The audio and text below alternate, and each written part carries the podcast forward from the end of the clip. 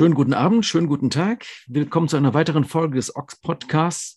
Diesmal ist zu Gast Philip Virus.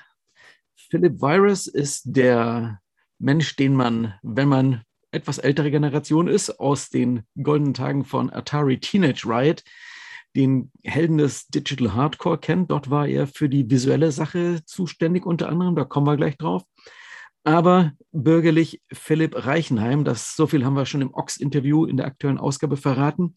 Und als Philipp Reichenheim steckt er auch hinter dem Film Freak Scene über Dinosaur Jr. und über den soll es jetzt ja gehen. Hallo Philipp. Hey Joachim, cool, dass ich hier sein kann.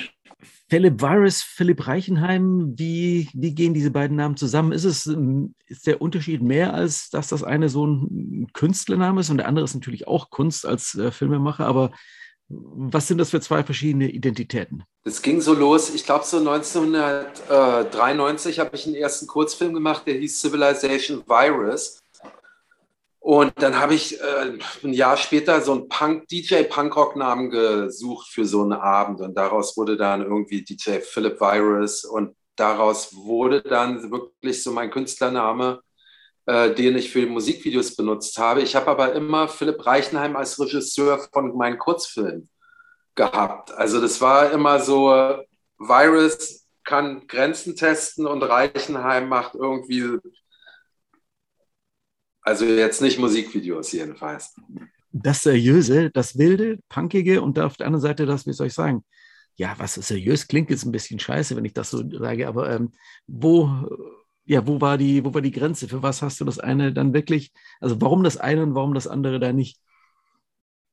Also ähm, das war, was lustig ist mit dem Namen, dass ich jetzt Philipp Reichenheim mit meinem wirklichen Namen äh, bei bin, war eine Entscheidung auch vor Corona, vor der Pandemie. Da war einfach so die Überlegung, okay, wie nenne ich mich? Jetzt bin ich Philipp Virus oder bin ich in dem Moment mein, mit meinem richtigen Namen? Und ich mit einem Langzeitdebüt als Doku, da dachte ich, Reichenheim hört sich einfach cooler an. Und bin halt, und ich habe es auch wirklich so immer gehalten gehabt. Und jetzt ist praktisch, Philipp Virus ist einfach Kamera und Schnitt in dem Projekt geworden. Also das ist dann so anders verlegt worden jetzt. Ähm, um es mit ähm, Richard David Precht zu sagen, wer bin ich? Wer bin ich und wenn ja, wie viele? Auch ganz schön shit so, oder? Ja, es gab schon einige. ähm, außerdem ist es ja so eine gewisse, und da kommen wir jetzt vielleicht auch auf deinen Background zu sprechen, ist es so eine gewisse Punk-Tradition, dass man früher als äh, vielfach zumindest, äh, bei mir war nicht der Fall, aber vielen Leute so aus der Szene so einen ähm, Nom de Guerre, so einen Kampfnamen hatte. Also auf jeden Fall, der bürgerliche Name wurde irgendwann abgelegt und man hieß halt dann mal anders in dem Szenekontext. Ja, das war wirklich so. Es war, was aber auch noch lustig ist, was man jetzt nicht denken würde, damals hat äh, Alec und ich waren ja gut befreundet und haben miteinander gearbeitet und der hat sich total mit Gilles Deleuze, äh, Mir Plateaus beschäftigt gehabt, auch wegen dem Mir Plateau Label von Force Inc., wo er selber sehr tätig war mit so Ambient-Sachen, was ich auch super fand und äh, deswegen ist auch dieses Virus so ein eigentlich ja auch ein philosophischer Name. Also es ist nicht nur so Sid Vicious oder so, es hat noch ein bisschen eine Bedeutung. Mir, ich bin jetzt aber trotzdem happy, dass ich mich für Philipp Reichenheim entschieden habe, weil im Moment hat man keinen Bock auf Virus irgendwie. Also mir geht es jedenfalls so. Ich weiß gerade nicht, äh, das ist trotzdem ein Name, den ich benutze weiterhin, aber ich bin jetzt im Moment happy, dass ich für den Freakscene Release meinen normalen Namen mal an die Flagge geheftet habe. Das ist ja auch interessant, dass ähm, oftmals, ähm, mir fallen jetzt keine konkreten Beispiele an, aber es ist in der Vergangenheit mir immer wieder untergekommen, dass natürlich so bestimmte, wie soll ich sagen, ähm, derbe Witze, die man natürlich in so einem gewissen Subkulturkontext ähm, schon immer, war das schon immer okay. Ich meine, die Dead Kennedys, irgendwie sowas wie I Kill Children und so weiter. Na klar, wir wussten, wie das zu nehmen ist, aber es gibt immer den Punkt, wo dann plötzlich man dieses wo es nicht mehr cool ist, sondern man dieses ungute Gefühl bekommt, denkt sich so, ja, aber ehrlich gesagt ist mir das jetzt irgendwie zu real, da habe ich jetzt keinen Bock drauf. Also wie dann so eine, so die eigene Courage von der Realität eingefangen wird, was mhm. ja vielleicht auch so ein wirkliches Zeichen von dieser ähm, Pandemie gerade ist. Ja, was aber auch vielleicht früher auch schon da war, weiß ich nicht. Also es ist so verrückt, man guckt so sich die Sachen an und äh, also mir geht es gerade so, diese Pandemie, die tut natürlich was mit, mit allen irgendwo und äh, ich wünschte mir so ein bisschen mehr Punk bei den Leuten zurück, muss ich wirklich sagen. So, das ist so, so, das ist echt eine verrückte Zeit gerade. Also. Hm. Ja. Alles mit, mit Kampfnamen, weißt du, und so wie so letztendlich Sachen so auch damals äh, rausgekommen sind und konsumiert worden sind. Da ist noch teilweise, ist wirklich gerade eine, eine verrückte Zeit, einfach wie Leute oder Leute, die Musik hören oder Filme gucken, diese konsumieren. Das ist halt so ein bisschen, ist so ein bisschen einsam alles. Und, und die Veranstaltungen sind auch immer, ist halt noch so alles gebeutelt irgendwie und es ist eine schwere Zeit wirklich für die Medien und Musik einfach wirklich, kann man sagen, für alle Künstler und mhm. es ist schon tough. Ja. Ähm, Nochmal, um auf diese die 90er Atari Teenage Riot etc. Zu, zurückzukommen das war ja natürlich auch, ähm, jetzt, äh, ich erinnere mich, das war die goldene Zeit von MTV, von goldene Zeit von Musikvideos. Und äh, so wie ich ähm, die, die Atari Teenage Riot Videos äh, erinnere, waren das schon auch, zum einen war das natürlich akustisch eine unfassbar brutale Ak äh, Attacke, aber dazu hast du natürlich auch den visuellen Overkill geleistet. Ähm, was, was, was erinnerst du noch, was so deine, du warst damals auch 25 Jahre jünger als genau wie ich. Ähm, so. Wie, wie, äh, mit was für einer, mit was für einem Mindset bist du da rangegangen? Ihr wart ja da schon so ein ziemliches Duo infernal, akustisch, visuell. Alec war halt mein bester Kumpel, Nachbar. Wir kannten uns seitdem wir zehn sind, haben Star Wars gebreakdanced zusammen und waren so ein Team auch. Und er hat halt mit seinen Samplern angefangen und ich hatte mit Fotografie und Film angefangen, auch schon rumexperimentiert und erste Kurzfilme gemacht. Und irgendwann war halt die Möglichkeit einfach da durch einen Mac. So 95 konnte ich mir einen Mac leisten und habe auch eine Videokarte kaufen können und konnte letztendlich, ich bin da ganz naiv rangegangen. Ich habe eigentlich gar nichts gemacht, außer die Software benutzt, die da möglich war und habe einfach das so ein bisschen als Punk-Fan, so Hartfield, John Hartfield-Fan, Collagen, Dada, you know, äh, war ich immer sehr angetan, auch als 20-Jähriger von. Und letztendlich hat man so diesen Copy-Paste-Stil auf die Videos raufgedrückt. Und was anderes habe ich eigentlich gar nicht gemacht und habe nicht das Rad neu erfunden, aber wir haben halt auch so ein, die Themen waren dann auch wenn man es auf jetzt bezieht, sehr prophetisch. Also eigentlich erleben wir jetzt, was Atari Teenage Riot in den 90ern besungen hat und vorgewarnt hat, wenn Corporations und Politik so verschmelzen, dass eine weltweite Korruption, also das alles sich verdreht letztendlich. Und ähm,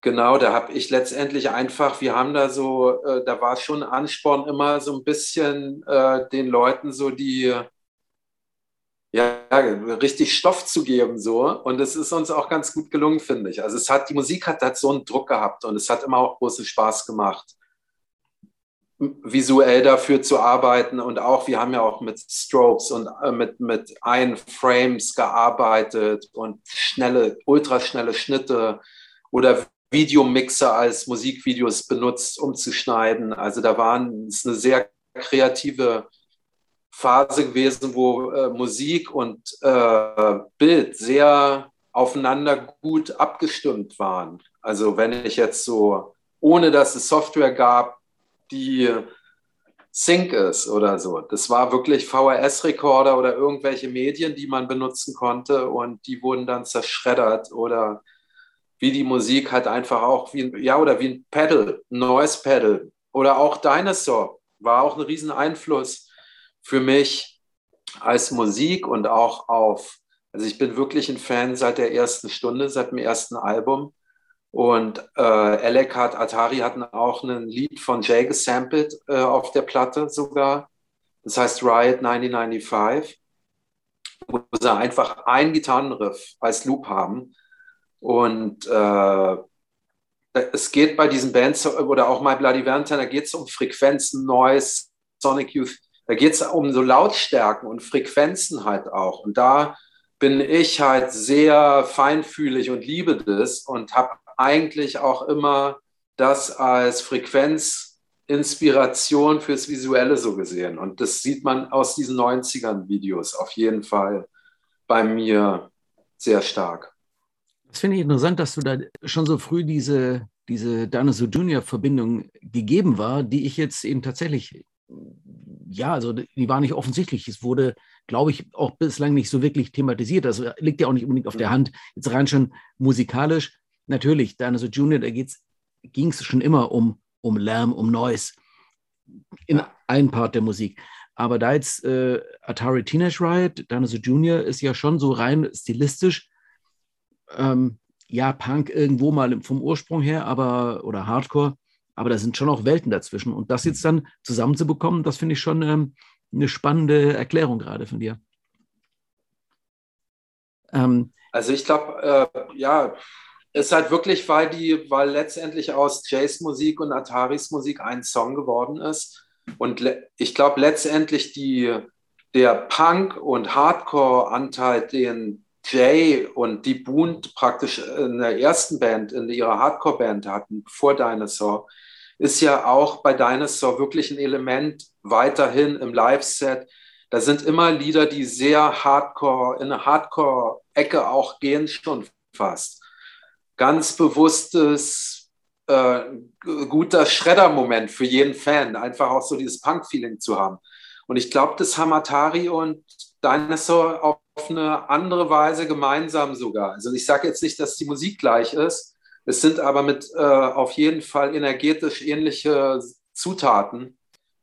Und Atari ist klar viel plakativer und eine andere, hat einen anderen Druck, alleine wegen den Computern halt. Und es gibt eine andere Musik, aber die Intensität der Töne live ist eine ähnliche. Dir kann eine, eine ganze PA abkacken, wenn Jay seinen Amp auftritt, genauso wie wenn Alex seine Amps und seine, seine Atari-Pedal-Konstellation da richtig spielen lässt. Das habe ich alles bei beiden Bands mitgekriegt. Das ist interessant. Oder auch bei My Bloody Valentine oder so ist es auch so. Da auf einmal macht es Pop und da entstehen halt Sachen. Oder Merzbow, der Japan japanische, sind alle auf irgendeine Weise verwandt.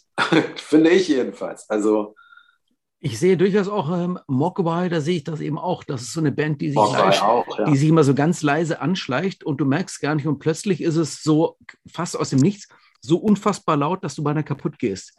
Das finde ich schon sehr verblüffend, ja, das als Künstler Fall. zu schaffen. Ja.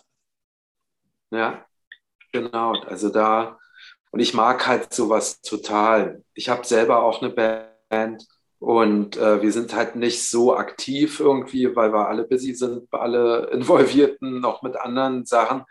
Aber so diese Wucht live, das ist immer eine Sache, die ich gerne bei Live-Shows mag. Also tausend andere Sachen auch. Aber das, wenn du so reine Energie oder Lightning Bolt ist auch so eine Band, wo du so richtig um die Ohren kriegst live.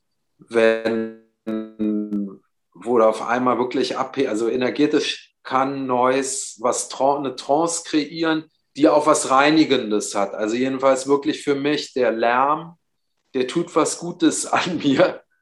Und ich fühle mich danach eigentlich ganz gut. Es sei denn, man hat zu sehr an Ton abgekriegt, dass es fiebt und du halt tagelang mit den Ohren zu tun hast. Aber das passiert mir eigentlich nicht mehr so oft. Guter Punkt. Gehst du also, ähm, wir erinnern uns, äh, bis vor äh, 18 Monaten gab es noch ähm, Konzerte. Bist du so ein Typ, der dann auch wirklich mit äh, Stöpseln aufs Konzert geht mittlerweile oder brauchst du die komplette Realdröhnung? Also ich eigentlich brauche ich die Realdröhnung. Das muss ich wirklich sagen. Das halte ich auch meistens ein. Nur äh, ich reagiere nur, wenn es wirklich schmerzhaft wird. Das ist mir einmal bei My Bloody Valentine, deswegen erwähne ich die immer, wirklich passiert, dass wir haben was gedreht in New York und auf den letzten Drücker, die wollten uns erst das doch nicht erlauben wegen der Union und mit Kameraleuten und war nicht abgesprochen und wir und Kevin hat dann aber gesagt, okay Jungs, ihr könnt, sonst spielen wir nicht und dann durften wir und im Eifer des Gefechts bin ich ähm, bin ich dann losgerannt und habe ein Ohrstöpsel verloren und ich war ganz vorne im Graben und es war so ein Horror und es waren 3000 Menschen und du bist nirgendwo hingekommen und ich musste praktisch mein eines Ohr Kamera halt, also es war eine unmögliche Situation, die wirklich extrem schmerzhaft dann so. Also das war wirklich, das ist mir noch nie passiert. Ich habe richtig gelitten die ganze Show. Deswegen, also Dröhnung gerne, solange es nicht Schmerzen entstehen. Hören mit Schmerzen war, glaube ich, von ja, Einsturz der Neubauten mal äh, eine, eine Line. ähm, du bist ähm, Berliner, Original-Berliner? Einer genau, der wenigen Original-Berliner. Genau, ich bin im Norden von äh, West-Berlin aufgewachsen, in, äh, in Frohnau, so einem relativ harmlosen Ort so. Und witzig an meiner Straße ist, dass halt Alec, äh, Alec Empire, äh, Farin Urlaub und wir praktisch alle in einer Straße gewohnt haben in den 80ern und die Mütter alle befreundet sind. Das ist irgendwie, fand ich immer lustig so. Die waren, kennen sich irgendwie alle seit langer Zeit und die drei äh, Häuser irgendwie und alle sind irgendwie künstlerisch gewesen und irgendwie lustig. Eine Straße. Und jetzt können sich, äh, sofern sie noch leben, darüber austauschen, äh, was ihre Racker, dass die immer noch dieses komische Punk-Ding machen und einfach nicht aufhören. Sie dachten, es wäre eine Phase, aber es geht irgendwann vorbei. Aber es hört doch nicht auf. Ja, ja genau. Ja, genau. Ich habe neulich mal Jans Mutter äh, zu meinem Geburtstag getroffen und das war sehr nett. Einfach so, dass du, auch wenn, ich habe jetzt nie groß mit denen zu tun gehabt, aber irgendwie hat es so mit meiner Geschichte, trotzdem mit den Ärzten, habe ich halt mitgekriegt. Natürlich, der war der erste Punk, der äh, mir begegnet ist. Der lief zur Schule als 15-, 16-Jähriger mit grünen Sid Vicious Haarschnitt hochgeführt und das war natürlich super. Also ich fand das sehr cool und ich habe auch sehr früh äh, kam dann The Clash and the Specials auch schon um die Ecke als früher Teenager und das hat schon einen riesen Einfluss auf viele Sachen in meinem Leben gehabt. Und die Mütter, die lachen natürlich wahrscheinlich schon drüber, also klar. Ähm, und dann, nachdem du sagst, du warst ja schon auch sehr ein, ein Early Adopter, was deine so Junior betrifft, äh, kam also dann irgendwann so 87, 88 auch deine so Junior in dein Leben. Kannst du noch so eine, kannst du das noch mit irgendwas verbinden, mit irgendeiner konkreten Erinnerung oder waren die einfach da? Äh, ich kann mich an mehrere super Erinnerungen. Das hat, weil ich glaube, äh, ich hatte einen ersten Begegnung mit Marihuana mit Dinosaur irgendwie. Und haben, wir haben irgendwie das erste Mal was gekifft oder so, heimlich natürlich. Äh, und das muss so, ich weiß es jetzt auch nicht ganz genau. Jedenfalls hat es uns ganz schön erwischt und dann war halt die You're Living All Over Me lief dabei und es war wirklich eine Erfahrung, psychedelisch auf eine Weise. Und ähm, sonst hat auf jeden Fall so die Musik dann weiterhin einen riesen Einfluss musikalisch. Ich habe es immer echt gerne gehört, fand auch immer das super Alben. Das war nicht, dass äh, Jay da geschlafen hat, sondern es kam immer irgendwie coole Sachen raus. Und dann war halt der Zufall, dass ich, ähm, ich glaube, 93 Jay kennengelernt habe in New York und wir uns gut verstanden haben und dann irgendwie ab dann auch immer zu tun hatten. Also das um, ist ähm. so. Das war die erste Connection. Darf ich fragen, ich habe das im Ox-Interview auch schon gestellt, die Frage, es gibt äh, ähm, ja auch diese mittlerweile äh, familiäre Connection zu deiner Junior. Wo kam dann ähm, deine Schwester ins Spiel? War, war äh, zuerst deine Bekanntschaft mit Jay oder kam sie dann? War sie vor mit ihm bekannt oder wie, wie ist die Connection äh, so familiär? Also sie war, sie hat gemodelt in New York und hat äh, Jay kennengelernt und die waren Freunde, war, waren befreundet, hatten denselben Freundeskreis, haben auch relativ viel miteinander zu tun gehabt dadurch. Irgendwann, das war so Nirvana-Management und äh, so wirklich so diese Grunge-Hochzeit, kurz vorm Tod von Kurt Cobain war das. Und ähm, genau, und da war dann die waren befreundet und Jay und ich haben uns halt einfach wirklich cool verstanden und der fand meine, meine Sachen irgendwie cool, was ich mache und hat mich dann auch Artworks machen lassen und wir sind, der war ja auch wirklich immer in Europa, tauchte dann auch wirklich immer in Berlin auf, dann mit Atari hat er dann die mal supporten lassen, also und dann kam irgendwann die Überraschung, dass meine Schwester Jahre später und er irgendwie ein Paar wurden. Ich glaube so 97 und sind bis heute glücklich zusammen. Irgendwann haben sie geheiratet, dann kam eine Reunion. Und bei der Reunion war für mich so, ich habe immer schon so bei Jay immer drauf gehalten, wenn der irgendwie aufgetaucht ist, Shows gemacht hat, weil ich einfach so, ich liebe Filme, äh, ich, ich mag es einfach gerne, eine Kamera bei einer Live-Show mitzufilmen. Das ist so mein Videoautismus wahrscheinlich und habe so mehrere Sachen gefilmt und irgendwann war Reunion-Zeit und dann war klar, ey, das muss man ernst machen und ich mit auf Touren kommen, der fand, also irgendwie, irgendwann haben wir es endlich fertig gekriegt. das ist ein langer Prozess jedenfalls alles gewesen. Langer Prozess, da sagst du was. Also die Reunion war, lass mich nicht lügen, 97, 98?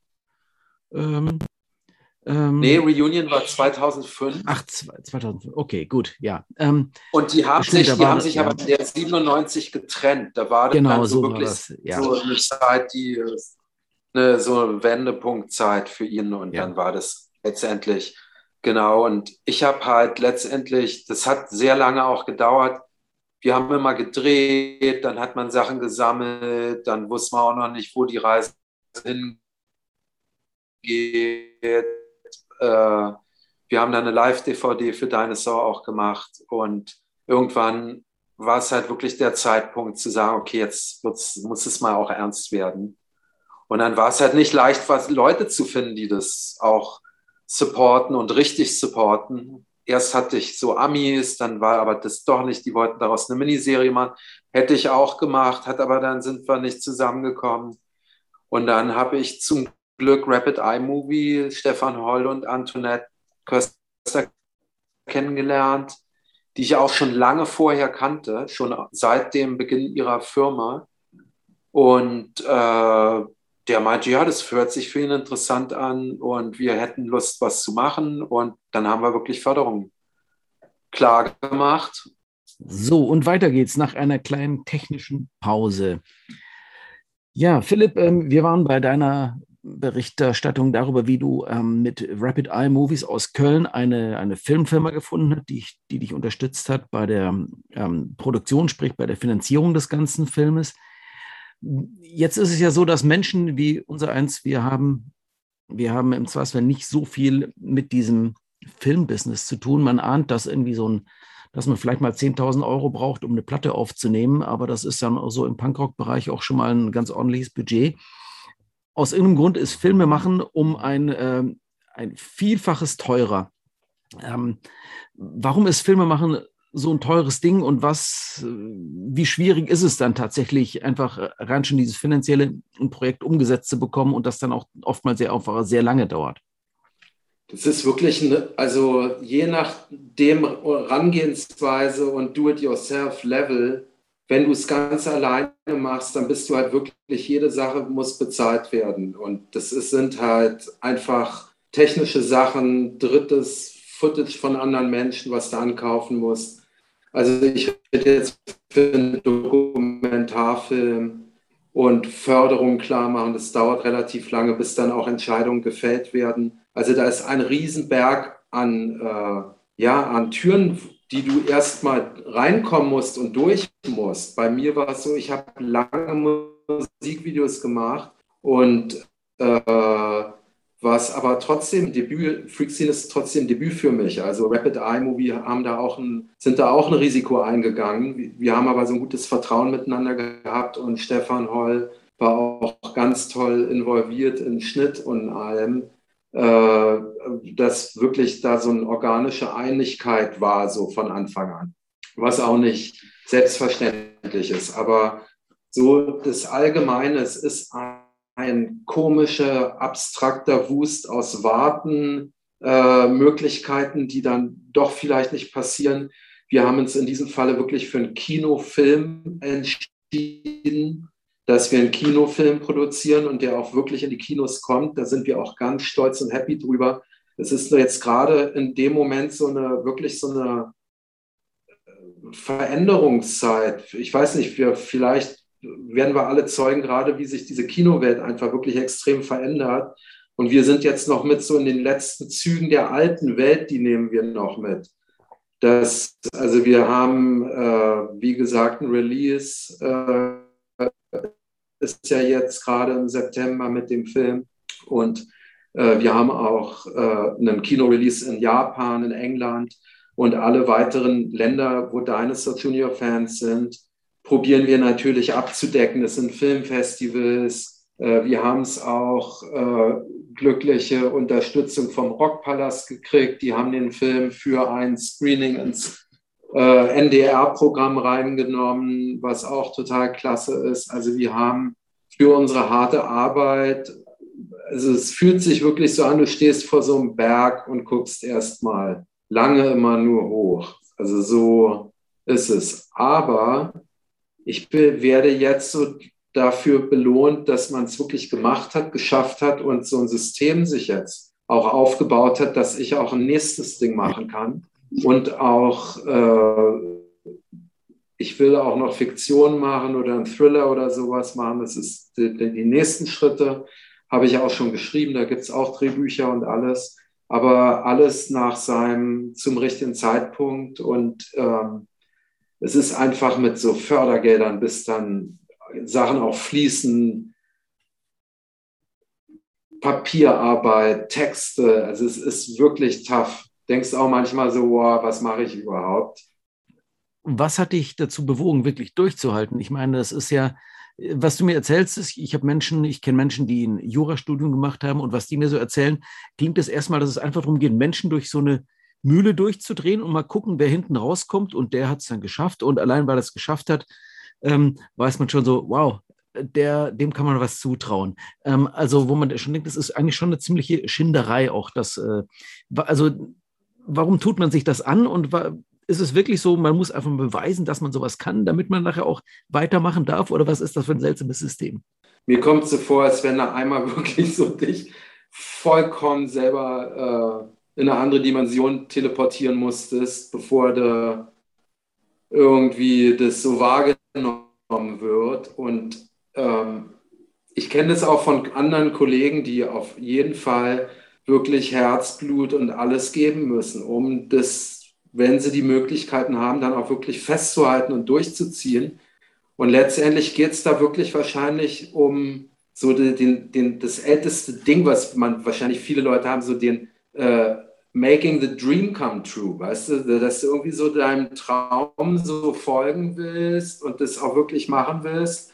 Und dann hängst du schon dran und dann irgendwann ist, bist du auch zu weit schon rausgeschwommen, um wieder umzudrehen. So, so ein Gefühl hatte ich auch oft und auch zu weit aus dem Fenster gehangen. Man hat auch Leuten gesagt, man macht es. Das war ja auch eine Ansage. Also das ist schon ganz schön, ja, auch der Moment dann einem Jay das zu zeigen, das war ja auch, der hat nichts vorher gesehen. Der hat einen fertigen Film, habe ich ihm gezeigt. Und das war extrem, extrem aufregend, weil das hätte ja auch voll nach hinten losgehen können, dass er das alles scheiße findet und nicht gut findet und nicht fühlen kann. Da war zum Glück, war er wirklich cool gleich. Also der war gleich hat ein paar kleine Vorschläge noch gemacht, so von der Dramaturgie für und die wir auch dankend angenommen haben, aber der war cool mit allem und somit war das wirklich einfach. Aber das ist so, zwei Jahre Arbeit abstrakt abgeben und zeigen. Kannst du die Situation beschreiben? Wie saßt ihr bei ihm im Wohnzimmer vor dem Großbildfernseher und dann hat man sich das zusammen angeschaut und du hast statt auf das Bild die ganze Zeit auf ihn geschaut? Oder wie muss ich mir die Situation vorstellen? Wirklich, also die Situation war noch verrückt dabei. Waren praktisch auch die Protagonisten aus dem Film teilweise im Haus als Gast, weil das war der Tag davor. Und meine Schwester und Jay, die haben wirklich ein schönes großes Haus, wo wirklich alle sich wohlfühlen und viel immer los ist und Leute rein und raus gehen. Ich war zu Besuch mit meinem Vater, 80-jährigen Vater, rübergeflogen mit einer Festplatte. Und dann hieß es, okay, äh, Jay guckt sich jetzt im Wohnzimmer, der hat jetzt das eine Wohnzimmer für sich alleine und setzt sich an seinen Schreibtisch und guckt sich auf den Laptop, nicht in groß, den Film an. Und das war wirklich verrückt. Und Kim Gordon rief, lief da auch gerade rum und meinte, oh my God, so excited. Also es war wirklich so, war schon eine verrückte, coole Situation, aber ich habe, da machst du dir wirklich fast in die Hosen. Also da hätte, ich habe nur echt abgeschwitzt, was ist, wenn es nicht mag und einfach energetisch nicht mag. Weil man macht ja auch einen Film. Ich bin ja auch ein Fan von der Band und will ja auch das, was mich bewegt oder auch an der Geschichte oder an der Musik, das wollte ich ja auch transportieren für andere Menschen.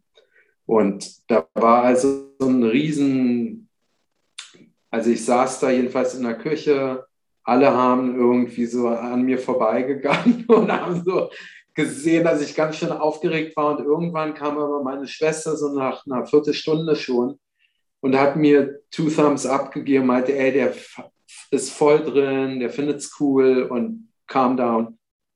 Und das war dann schon sehr emotionell. Da, da kommen die ja, da hast du einen Hals in der Kloß in der Kehle.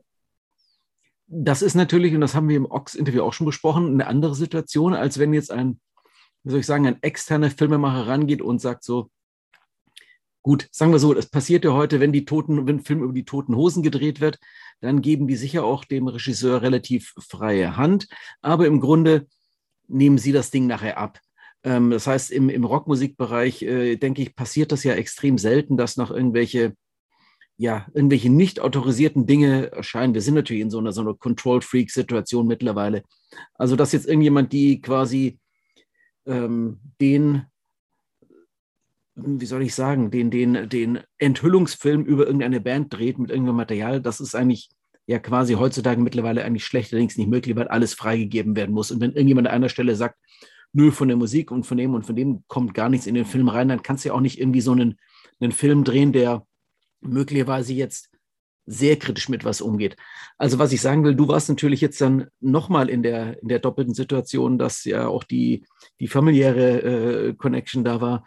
Ähm, ja, das war schon nicht einfach, weil du die Balance und dann sind ja auch Murph und Lou und ich will auch nicht bei deren Streit Partei nehmen. Also ich bin halt nicht da wirklich auch im Film raus, weil jeder Mensch hat sein eigenes Leben und seine eigene Straße zu gehen irgendwie. Und das fand ich auch an der Band so interessant, dass die Straßen dann wieder zusammengekommen sind und dass die dann, also die Trennung gemacht haben, wieder zusammengefunden haben, so tolle Musik weiterhin zusammen machen. Und für mich war, war es halt, ich musste halt schon doppelt vorsichtig sein in vielen Bereichen.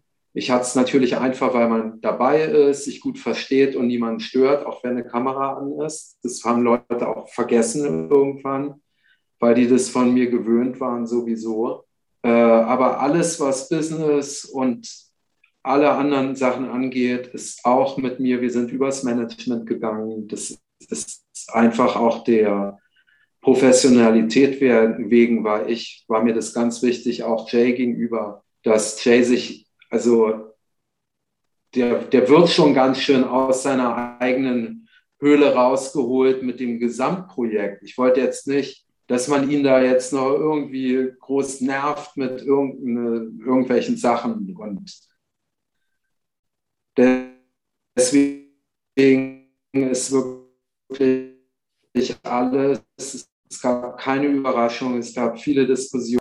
am Ende waren alle immer on board miteinander und haben wirklich die Sachen Hand in Hand durchgeboxt. Und bin ich auch sehr dankbar dem Management und Dinosaur selber, dass ich das überhaupt, dass wir es so machen durften und uns jetzt keiner äh, irgendwie Shit gibt, was bei der Geschichte auch hätte einfach passieren können. Lou und Jay haben wirklich Probleme miteinander gehabt, auch das Thema im Film zu behandeln.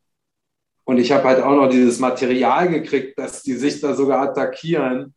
Da ist, das ist schon eine ganz schöne Gratwanderung, die du als Mensch oder einfach, ja, als Mensch, der fair bleiben will und respektvoll allen Menschen in dem Projekt gegenüber sich begegnen will, das war also schon wichtig. Und ich glaube, das ist uns auch gut gelungen. Also, dass es jetzt nicht, es ist nicht sensationsgeil. Die Band ist auch so super, weil die sind nicht Narzissten und sind so unspektakulär down to earth. Das mag ich auch so gerne. Insgesamt sowieso. Und äh, das ist, also da bin ich immer happy. Das ist eher so die, die sind so weird getroffen, wie sie sind. Und das, glaube ich, kann man auch so einfach mal annehmen. Und damit sind die auch cool. Und das finde ich immer auch super an denen.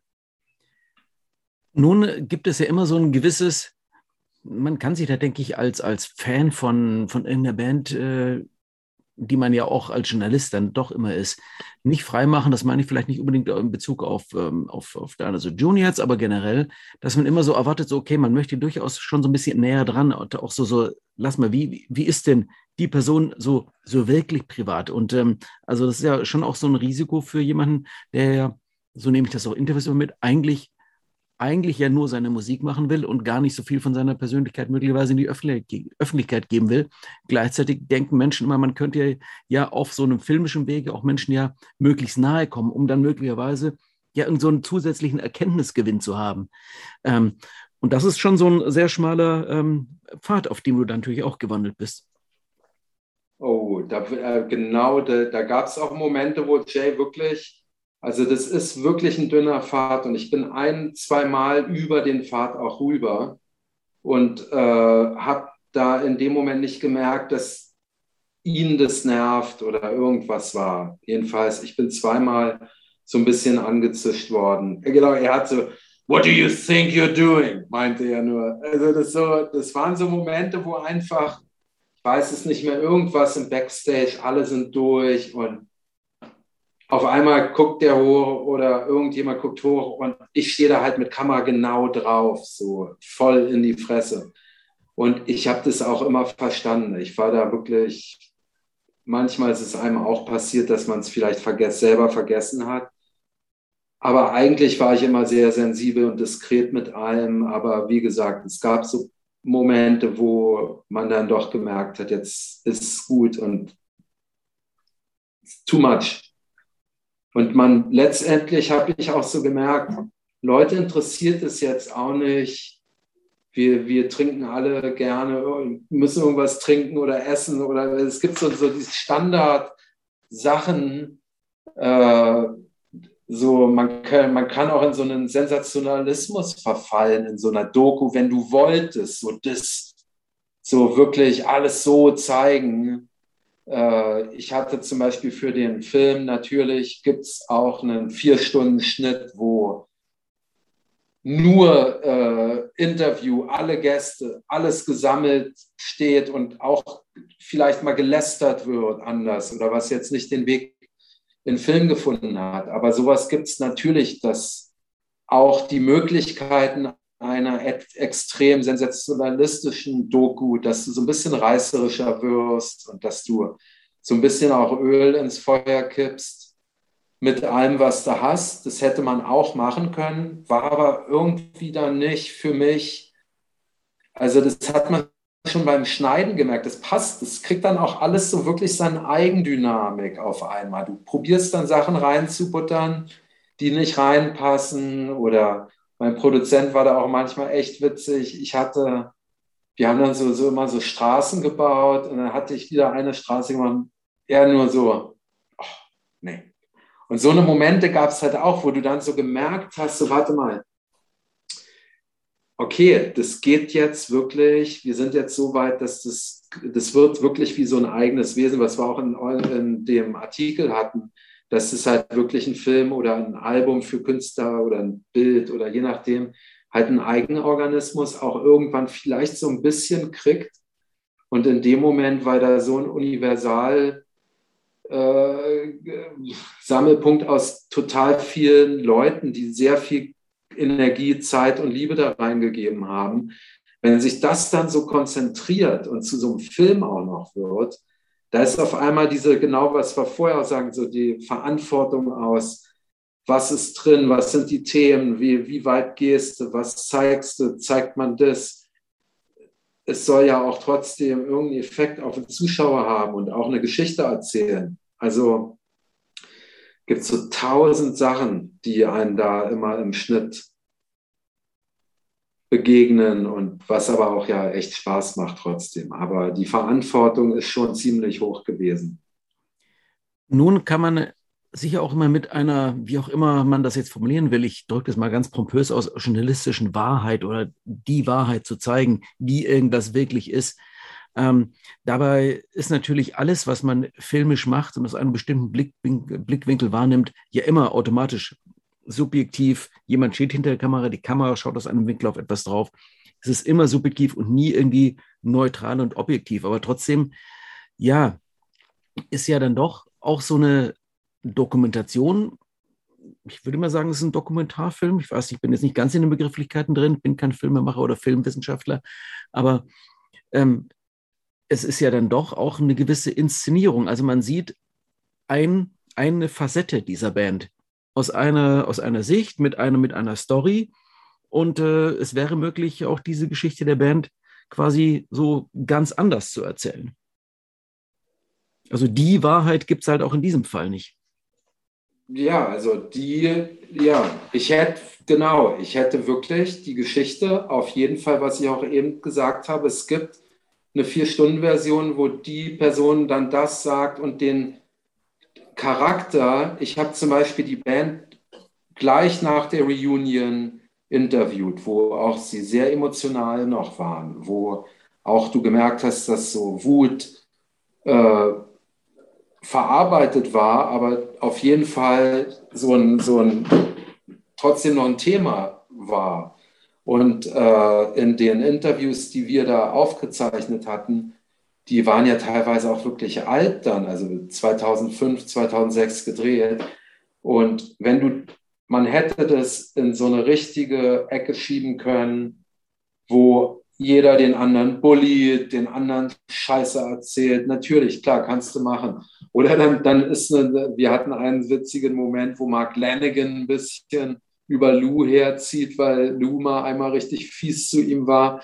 Du könntest halt immer Stellung beziehen, du könntest die Geschichte anders erzählen, du könntest Leuten mehr Gewicht geben, die gar nicht wichtig war. Das ist genau halt äh, wirklich eine Riesenverantwortung. Und ich schätze mal, vielleicht gerade beim Dokumentarfilm sind halt da durch die Involvierten es ist dann doch vielleicht wie so ein Gericht oder wie so ein Jury, wo dann die Leute fungieren auch als Wahrheitsgehalt, die Involvierten. Und wie gesagt, also klar probiert man aber auch viele ikonische Momente hinzubiegen, dass man den Leuten halt diesen, das, was man jetzt gerade so gut findet, auch irgendwie nahe bringt. Und das passiert natürlich auch am besten, wenn man selber das gut findet und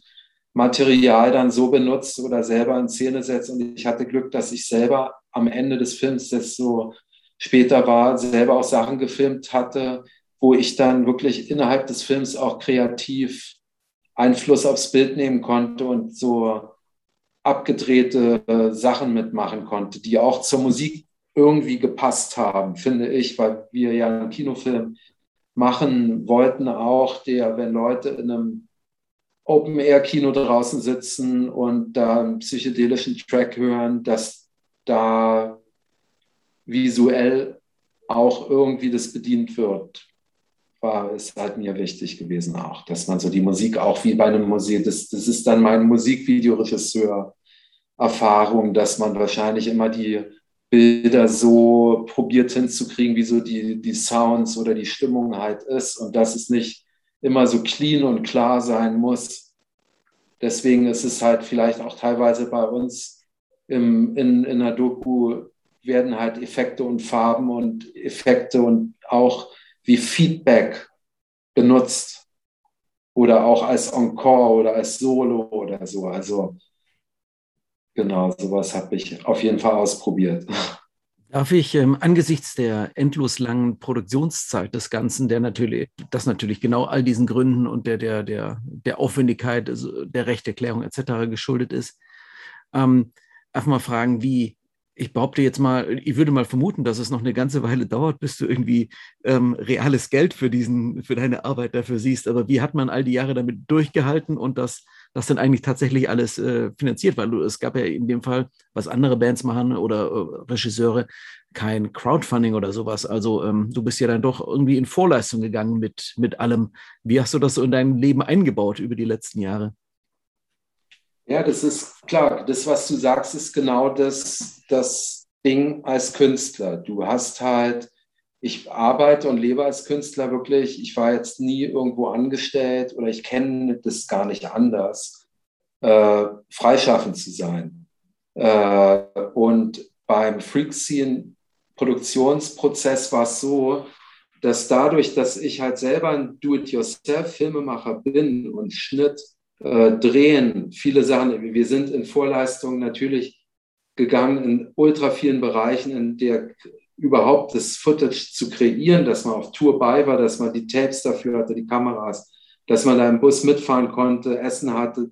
Also das, alleine das ist ja schon gar nicht aufzuwiegen. Also das, was wir gemacht haben, ist gar nicht aufzuwiegen mit irgendeinem Dokumentarfilm-Budget, weil es da um was anderes ging. Wir sind halt Freunde, Fans, irgendwie ging das, dass ich da wirklich mitfolgen konnte und man hat es dann irgendwann zum Glück hingekriegt. Aber beim direkten Prozess der Produktion haben Rapid Eye Movies und wir, äh, ich habe zum Beispiel den Schnitt gemacht und habe dadurch auf jeden Fall auch leben können während der Zeit. Also habe dadurch ein Einkommen gehabt, durch das Erarbeiten selber Produktion zu machen und äh, wir sind halt, wie gesagt, wir sind, das geht alles relativ schnell hier gerade. Wir sind im Festivalbetrieb drin, da fließt immer ein bisschen Geld. Dann haben wir auch schon Verkäufe, wie gesagt, ans äh, NDR. Da kommen jetzt auch noch andere Sachen. Wir haben es ins Kino gebracht, äh, in, in sechs Länder jetzt schon. Also es kommen Sachen, machen sich bemerkbar und ich bin einfach happy, wenn überhaupt die Sachen auch wirklich passieren und wir die Sachen, die wir gesagt haben, hinkriegen und äh, genau, also jedenfalls irgendwie macht, macht es sich bemerkbar, dass es läuft. Ähm, was, an was arbeitest du aktuell? Was ist so, so ein nächstes Projekt, das du angibst? Irgendwas, was aus dem Musikkontext, äh, kann es sowas nochmal geben wie diesen Film oder was, äh, an, was, an was arbeitest du jenseits von Freak Scene und dessen, dessen Kino- und Festivalpräsenz? Ähm, an was arbeitest du da? Also genau, wie gesagt, äh, an dem Freak Scene-Projekt, da bin ich die ganze Zeit, auch werde ich sicher auch noch parallel eine Weile mit beschäftigt sein. Äh, ich habe, was ich vorhin einmal kurz angerissen hatte, glaube ich, ähm, ich habe auf jeden Fall vor, eine Atari Teenage Riot Doku zu machen, weil ich das auch selber gedreht habe, die ganzen 90er mit der Band und wirklich um die ganze Welt gereist bin.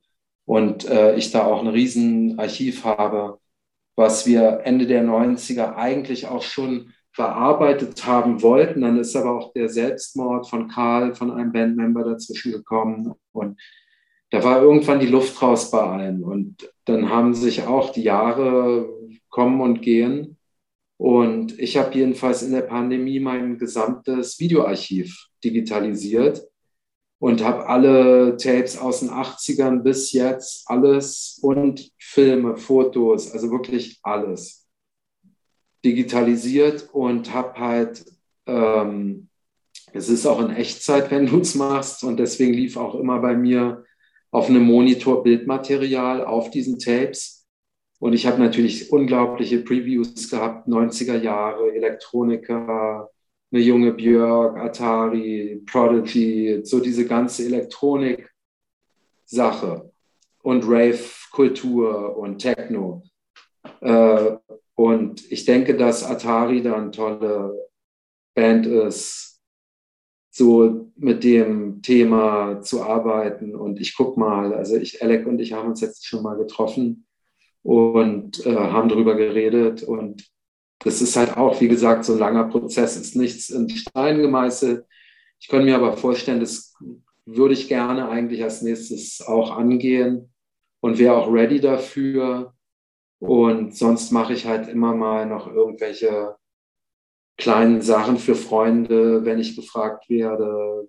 Oder aber so jetzt so, mir kommt so vor, so richtig so Musikvideos ist im Moment durch die Pandemie schwieriger.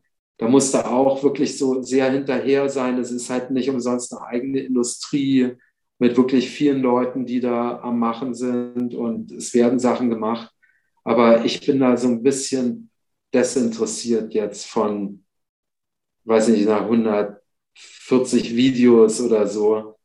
Also ich bin mit so Langzeitsachen gerade eigentlich echt ganz happy und habe auch mit einem Freund einen Thriller geschrieben, was wir auch schon eine Weile äh, abgeschlossen haben, wo dann Freakscene dazwischen kam, gab es auch schon einen Trailer zu.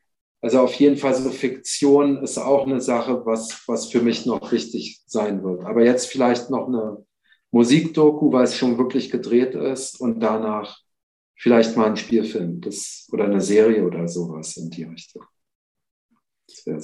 Hauptsache, es wird nicht langweilig. Genau. Gut. Ähm, Philipp, ich danke dir. Das war sehr spannende Einblicke in einen Bereich. Ähm, du merkst, ich bin da, ich versuche mal meine eigene Neugier dann einfach walten zu lassen, weil es einfach Dinge sind, die mich interessieren, die ich nicht kenne. Es ist ein anderer Lebensbereich, anderer Schaffensbereich. Und ähm, ich habe da einfach eine Menge erhellender Einsichten gewonnen. Und ich hoffe, all die Leute, die den Podcast hören, auch. Und vor allem sollten sie jetzt äh, als nächstes dann sich darum bemühen, den Film im Kino oder auf einer der anderen Kanäle, die man dann in der nächsten Zeit äh, eröffnen wird, sich den Film anzuschauen. Danke dir auch. Ich danke dir vielmals und ähm, wir sehen uns. Dank dir, vielen Dank, dass ich dabei sein konnte. Bis bald, ja.